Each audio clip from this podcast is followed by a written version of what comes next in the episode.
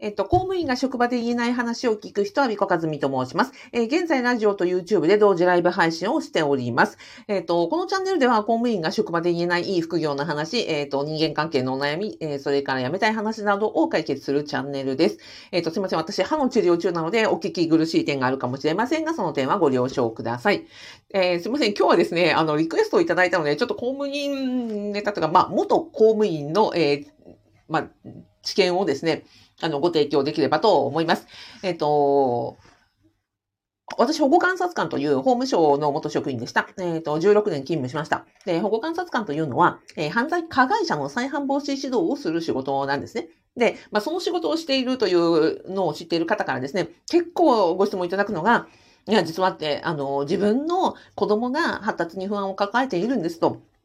で、要はよく報道でね、あの、犯罪者とか、まあ、その少年院に行くとかって、そういう犯罪のニュースを見るたびに、そのね、えっ、ー、と、発達が問題だとか、その親の関わり方が問題だとかっていうような話があるので、えっ、ー、と、自分のね、子供がこのまま育っていったら、あんな風になってしまうんじゃないだろうかというふうに、とても不安なんですと。で、で、犯罪者いっぱい、あの、会ってきたり、あの、指導してきたアビさんだったら、なんか、あの、いい方法、そうならないために方法を教えてくださいっていうようなことを言われます。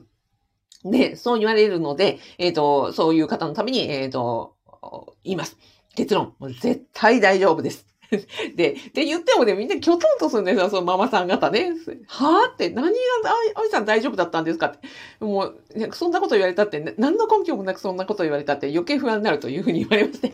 まあ、そうだと思いますので、うん、なんでだ、もう、もう太鼓判をします。絶対大丈夫って私は思います。そういう、あの、ご質問されてくるママさんだったらもう、全く心配がないので、その理由について今日はお話をさせていただきたいと思います。えっ、ー、と、ですので、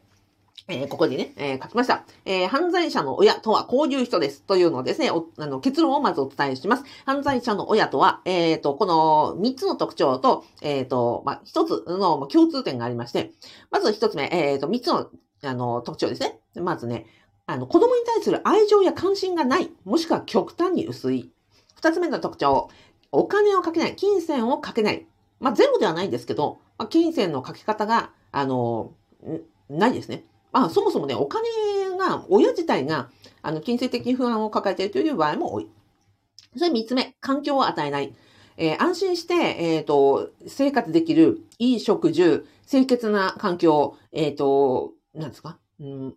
住環境かな？を与えない。これが三つの特徴になります。これの三つがすべて揃ったら、かなり、えっ、と、まあ、犯罪者に近くはなります。でも、3つ揃わなくて、1個や2個じゃないんですよ。3つ、全部、あの、こうオールコンプリートして初めて、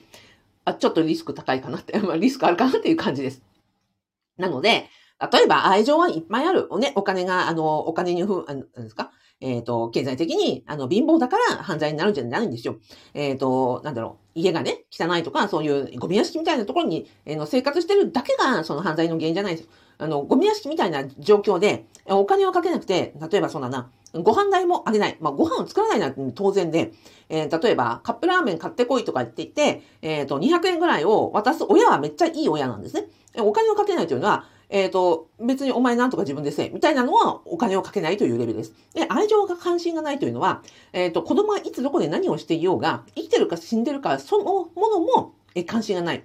え、どっかで何かやってんでしょ？みたいなところが、え愛情関心がないレベルです。この3つ、愛情関心がない、金銭、お金をかけない、ご飯代も与えない、え、そして、えー、うんと、家とか部屋とか、うん、汚い綺麗じゃなくて、あの、居場所を作らない。例えば、家がないとか、えっ、ー、と、家に鍵をかけて入れないようにするとか、えっ、ー、と、その、部屋、部屋？うん、居場所ですね。うん、を与えないみたいなところ、この3つがすべて揃ったら、まあ、結構犯罪のリスク高くなるよねって。そりゃそうですよね。お腹が減って、居場所がなくて、で、愛情関心も与えられなかったら、じゃあどうするかって言ったら、例えばそうですね、えっ、ー、と、中学生とか高校生ぐらいの年代であれば、友達ん家を渡り歩き、泊まり歩き、で、ね、人ん家に行ったら、やっぱり疎ましがられるので、で、やっぱりお腹も減りますから、じゃあ、どうやってね、誰もご飯をくれないとなったら、やっぱり万引きして食べようとか、誰かのものを盗んで食べようとか、いうふうになるわけです。例えば、うんと、まあ、女の子であれば、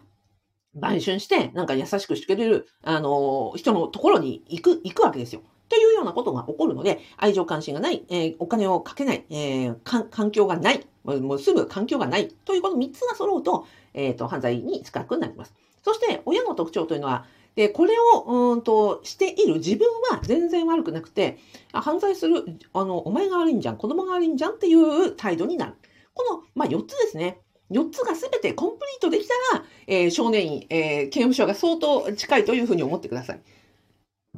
伝わりますかね？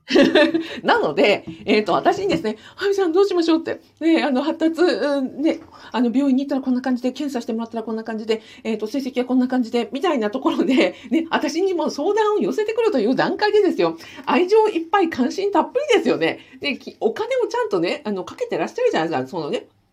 ご飯だって多分毎食ね、作ってあげたりとか、あの、いいもの召し上がってると思いますよ。ね、ね、環境、お部屋もあったりとか、ね、うんと、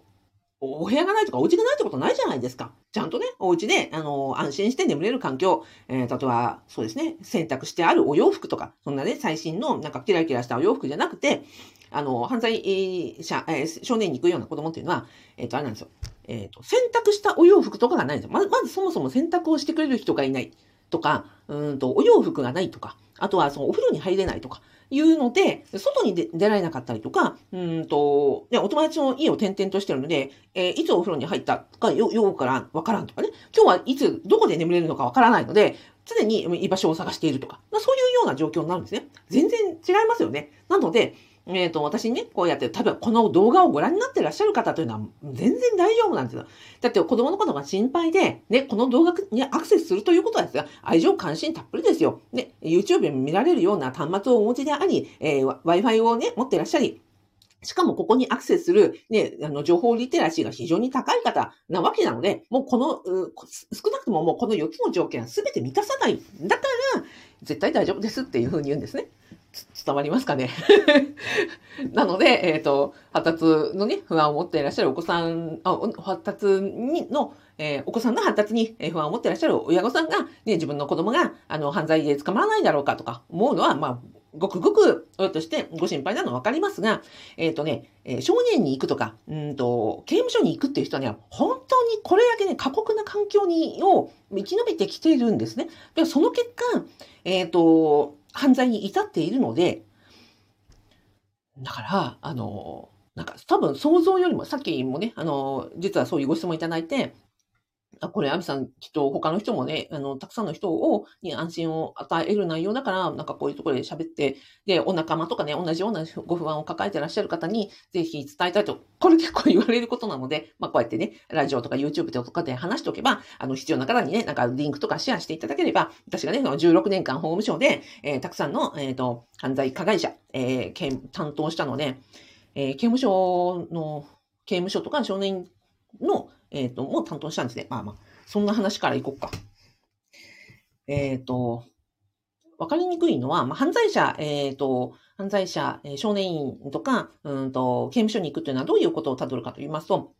まあ、犯罪行為をしますよねと。で、最初、その刑事ドラマを思い浮かべていただきたいんですが、えー、警察に捕まりますよねと。で、警察に捕まるというのも、うんと、例えばですね、少年であれば、未成年であれば、最初から警察で逮捕されるというよりは、最初は例えば注意とか、厳重注意とかで終わるんですね。で、警察に言われた、えー、そこでね、コンコンと、あの、警察官に注意されて、それで、あの、辞めたり、自分の行動を変えるという方が大半なわけです。で、そこで、まあ、例えば逮捕されました。で、そこで、うんと、少年管理所に行きましたとか、あとは、大人であれば、うんと、警察に捕まって、えー、留所に行きました。で、そこで、うんと、大人であれば、検察ですね。取り調べがあり、起訴されるか、裁判にかけられるかどうかが、えっ、ー、と、決まります。で、子供であれば、えっ、ー、と、火災、えっ、ー、と、あれ、鑑別所に行ったりとか、家庭裁判所調査官が、えー、どんな状況だったのかというのを、親とか、本人とか、まあ、関係者から、うんと、面談をして、まあ、状況を調べますと。で、結果的にその裁判官が有罪ですと、ね、例えば、うん、未成年であれば、保護観察処分にします。もしくは、少年に行きますとか、あとは、大人であれば、うんと、執行猶予、の判決。刑務所に行くんだけど、でも、うん、シャバでしばらく頑張れば、あの、犯罪しなくて、えっ、ー、と、過ごせば、保護、じゃあ執行猶予期間を過ごせば、あの、刑務所行きをなしにしてあげますよというのが執行猶予なんですが、で、その執行猶予期間がついたりとか、まあ、刑務所に行くという場合もあります。だからその刑務所に行くとか、少年院に行くっていうのは、それ相応の犯罪回数を重ねないとダメなんですね。大体、うんと、そうですね。警察に注意されたとか、一回捕まったとか、最初は執行猶予判決とか、というところで、みんなその行動を変えていく。でも少年院に行く、警あの刑務所に行くというのはもう本当に何回も何回も、えー、犯罪を繰り返し、それでもこう、治らなかった、行動が是正されなかった、環境も是正されなかったという結果が、少年院とか検あの刑務所に行くという状況になります。で、それは、えー、何が起こってるかというと、うんと、愛情関心がないお金をかけられない、特に未成年の場合ですね、お金をかけてもらえない環境、うん、お洋服とか、うんと、あれですよ、お風呂に入れないとか、いい場所がないとか、家がないとか、いうような状況。で、親自身も、あの、そこに悪いなとか、子供に悪いなとか全然思ってなくて、いや、全然私たちはなんかちゃんとやってますけど何かみたいな、いうような親になります。じゃあ、今の少年に限って言いますけど、例えば少年院に子供が行くじゃないですか。少年院に行くってかわいそうだと思いますか？そうではないんですね。だからここまで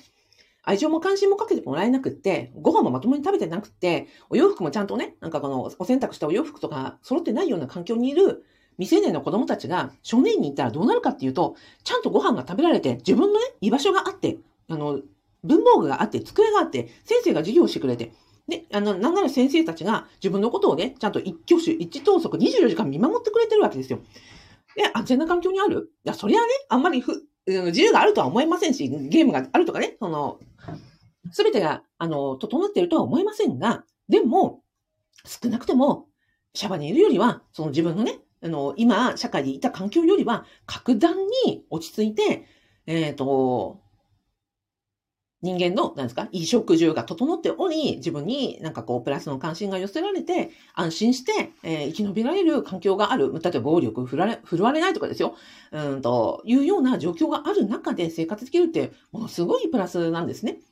で、うんと、なので、まあ、それぐらいの過酷な環境にいる人たちが、えー、そういう報道のね、ニュースになったりとか、少年院にいたり、刑務所に行ったりってすることなんです。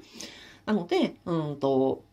まあ、大丈夫ですよっていうことを何回も言ってるんですけど、伝わるのかな？で、その、前になんかで話しました刑務所のね、誕生会に、がなんで、あの、刑務所で誕生会をするかとか、なんで、あの、ほら、少年に行く子たちがケーキ切れないかっていうと、その、誕生日を祝われることもなく、誕生日を記憶されていることもなく、なんなら人間として関心も寄せられていない。で、ね、誕生日を言われたことがない、あの丸いケーキをこうやってね、放射線状に切って、ろうそくを立てておめ、お誕生日おめでとうということも言われたことがない。だから、ね、ケーキが切れないというのは、その知的にどうとか、発達がどうとか、その、そういう問題じゃなくて、まあ、人間として、あの、健康で文化的な最低限度のね、生活環境が用意されてないということに、えっ、ー、と、問題があるので、あって、その問題の根幹は発達とかそういうところじゃない。それ、そういうこと以前の問題であり、例えば発達があろうが何かね、あの、いろんなことがあってもですよ、周りの方々がそうやって関心持って、この子ね、あの、なんかこういうこと不得意そうだなとか、なんかちょっとね、あの、こういうことを、うん、苦手そうだなとか、こういうこと大丈夫かなとか、将来心配してくれるような、ね、人が周りに一人でいもういればですよ。それだけでこの愛情とか関心を寄せられて生活、生きていけることになるので、もうそれだけでも十分ね、人間としては、あの、幸せ、幸せという、なんですか？あの、少年院とか、あと刑務所とか、そういうことは全く心配しなくていいんですね。で、だからお金がないとか、うんと、で、環境が整わないってことは、確かに経済情勢上あるとは思いますよ。でも、この3つの中で一番大事なのは、やっぱりここですよね。あの、愛情があって、関心がなく、あの、あるっていう状況があれば、もう基本的には大丈夫だというふうに、私はもう太鼓判を押します。はい。ということで、伝わったかな？はい。どういう環境かっていうとね、例えば、まあ、よく、そのね、えー、少年院から帰ってきた人とか、えっ、ー、と、検証出た人とかの、と、私、まあ、面接をして何をしてたかっていうと、再再犯防止指導というのは、まあまあ、保護監査所で会って面接をしたりとか生活状況を聞いたりします。あとは覚醒剤事犯者であれば、薬物とかであれば、尿検査をしたり、唾液検査をして、あの、薬物やってないかの検査をしたりします。あとは、あの、講習みたいなものがあって、その人が例えば、うんと、暴力を振るうのであるとかね、薬物であるとか、性犯罪であるとか、うんと、交通のね、うん、交通違反であったりとか、まあ、重大な事故を起こしたとか、そういう、うん、その人がやったことに応じて、再犯防止の指導の講習みたいなのもやったりします。あとは、家庭訪問したりとか、家庭訪問したらね、本当にね、あの、あれですよ、ご、ゴミ屋敷。あの、ゴミ屋敷の、なんか報道番組とかありますよね。ああいう感じなんですね。なので、大体の入ると、足の踏み場があれば、あ、ここの地綺麗だな、みたいな。で、保護観察官が大体家庭訪問するときには、捨ててもいい靴下で家庭訪問しろっていうのが鉄則でして、まあ、そうですね。うん。捨ててもいい、えー、の、靴下で行く。そうだなあと、ペットとかも飼ってるの、あの、お家とかあるんですけど、あの、床だら、床中がね、ペットの毛だらけだったりとか、うーんとね、あ、そう、ゴミ袋をね、ゴミ袋、私の手で抱えられる、ななんていうの？うんと、1メーター、1メートル半ぐらいの大きい大きいこうゴミ袋が家中に並んでて、ここはなんか風船の5点かなみたいに思ったところがあります。でも全部、全部ね、ゴミ袋だったの。1メ1、150メートル、150メートルぐらいの大きいゴミ袋が、少なくともね、家中にね、30個ぐらい転がってるみたいで。いやこんなにゴミ袋綺麗になったら、何綺麗に並んでたら、なんかゴミじゃなくて風船みたいだなと思った ような家だったりとか、もちろん壁に穴が開いてるとか、えっ、ー、と、なんか階段が崩れているとか、うんと、壁に血しぶきがね、あるとか、もうそんな家はザラなんですね。そういう環境にいる。あ、あとね、そう、子供の、うんと、あ、個人情報を保護したゆえで言ってますからね。えっ、ー、と、こ、えっ、ー、と、子供、小さい子供がいて、紙をむつを使ってるお家があったんですよ。で、そのお兄ちゃんとか、まあ、うんと、が、えっ、ー、と、少年にいたりとか、まあ、その、お家の関係者が犯罪者だったんですね。で、そこに赤ちゃんがいて、赤ちゃんの紙おむつを、うんと、使っているんですけど、紙おむつなのに家中におむつが干してあるんですよ。あこれどうしたんですかって言ったら、紙おむつを、えー、と一回使うじゃないですか。で、それを、あの、家中に乾かしてあって、で、その紙おむつの中のね、水分、おしっこの水分を一回飛ばしてもう一回使うっていうんですね。それがその家中に、あの、使用済みのおむつが干してあり、その家中がおしっこの匂いがするみたいな、そういう家の中で、あの、こんにちはつって家庭訪問して、どう？元気？とかっていうような面接をするみたいなことをずっとずっとやって、やってたんですよ。っていうようなのが、えっ、ー、と、犯罪者のお家って感じです。じゃあ、リアリティ伝わったかな？どうかな？ということなので、えっ、ー、と、何回も言いますが、えっ、ー、と、安倍さん、うちの子大丈夫かしら？という方はもう絶対大丈夫だからって。だから、あの、そんな風に、えー、今日は、えっ、ー、と、力説をしました。えー、何か少しでもね、あの、伝わることがあれば大丈夫です。やっぱりのね、え愛情、関心があって、えっ、とね、あの、ご飯を作るとか、あとは洗濯がしてあるとか、あの、お家のね、寝る場所があるとか、いう状態であれば、基本的にはもう、人間すくすくと育つもんですというのが、え私の、えっ、と、経験上、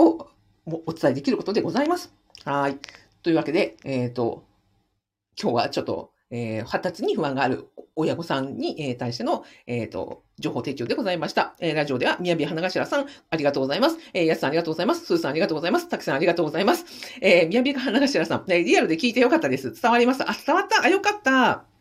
スーさん、えー、ご経験からの貴重なお話ありがとうございます。お話伝わってます。あ、よかったです。あこんな話でもね、本当あの、私の保護観察時代、間時代のですね、あの、経験が伝わればよく、あ、ね、それ、それほどなんだというふうに思って、で、ご自身の、あの、子育て、本当に愛情たっぷりで、あの、育ててらっしゃると思いますよ。なので、あの、ご自身の子育てに自信を持っていただいて、それがあればですね、人間ちゃんとすくすくと育っていくというふうに思っております。はい、それでは終わりたいと思います。えー、こんなですね、元、えっ、ー、と、保護観察官がやっております。えー、在職中に10年間副業をしておりました。その時のね、副業して、え退職後4年間起業しておりまして、えっ、と、そんなね、当時の、副業は、やっぱり公務員在職中は不動産やってればよかったなとかですね、起業したい方、辞めたい方、えー、などを、え、参考になる、動画、セミナーをですね、えっ、と、動画の概要欄、そしてラジオの、説明につけておりますので、ごあのごご興味ありましたら、ぜひご覧ください。ではでは以上でございます。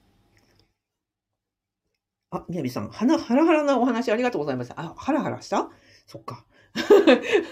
そんな、あの、はい、リアルな話でございました。ではでは。